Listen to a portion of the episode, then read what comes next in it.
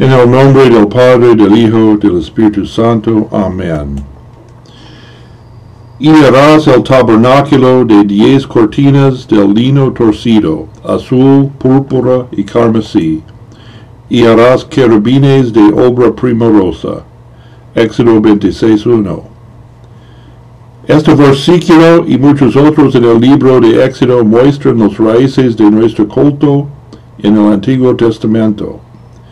Dios mandó a los israelitas a adornar el tabernáculo, su lugar de oración y adoración con oro y bronce, madera fina, piedras preciosas y obras de arte.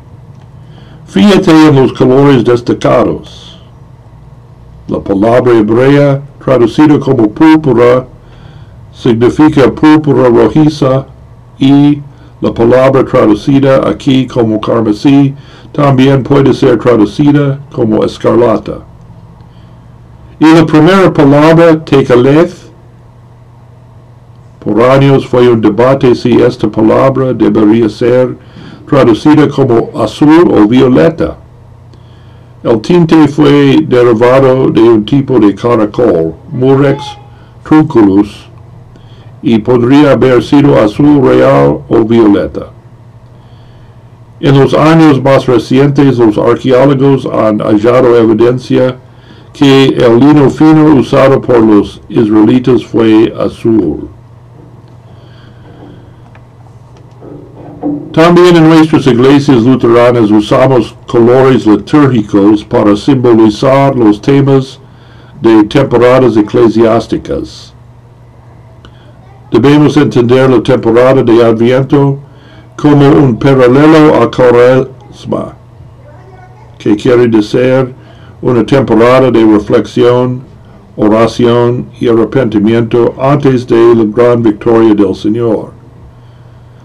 Por esta razón, algunas iglesias usan paramentos de morado o púrpura para Adviento y Cuaresma, porque púrpura o morada simboliza la realeza de nuestro Señor y su dignidad en su estado de humillación, que comenzó con su nacimiento en el pesebre de Belén y continuó hasta el fin de la Semana Santa. A veces los paramentos de la Semana Santa son escarlata, porque los soldados romanos le echaron encima un manto de escarlata sobre el Señor.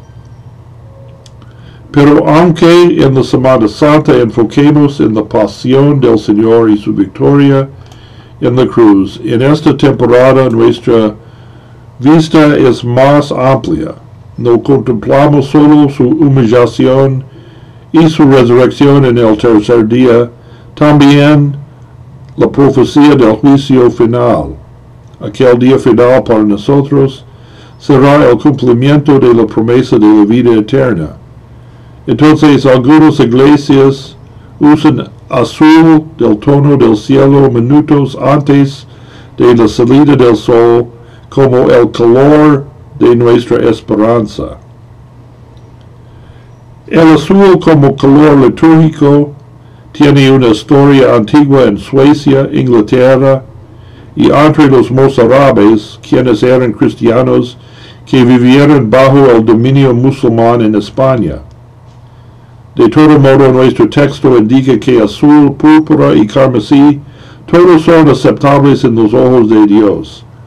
Los ritos del Antiguo Testamento no son obligatorios para nosotros, sino como dice la Confesión de Augsburgo, artículo 15, de los ritos eclesiásticos de origen humano, se enseña que se observan los que pueden realizarse sin pecado como ciertas celebraciones fiestas y cosas semejantes. Misericordioso Señor, suplicamos de que derrames los rayos de tu divina luz sobre la iglesia, de modo que, al ser ella instruida en la enseñanza de tus benditos apóstoles, ande de tal manera a la luz de tu verdad, que al fin alcance el resplandor de la vida eterna.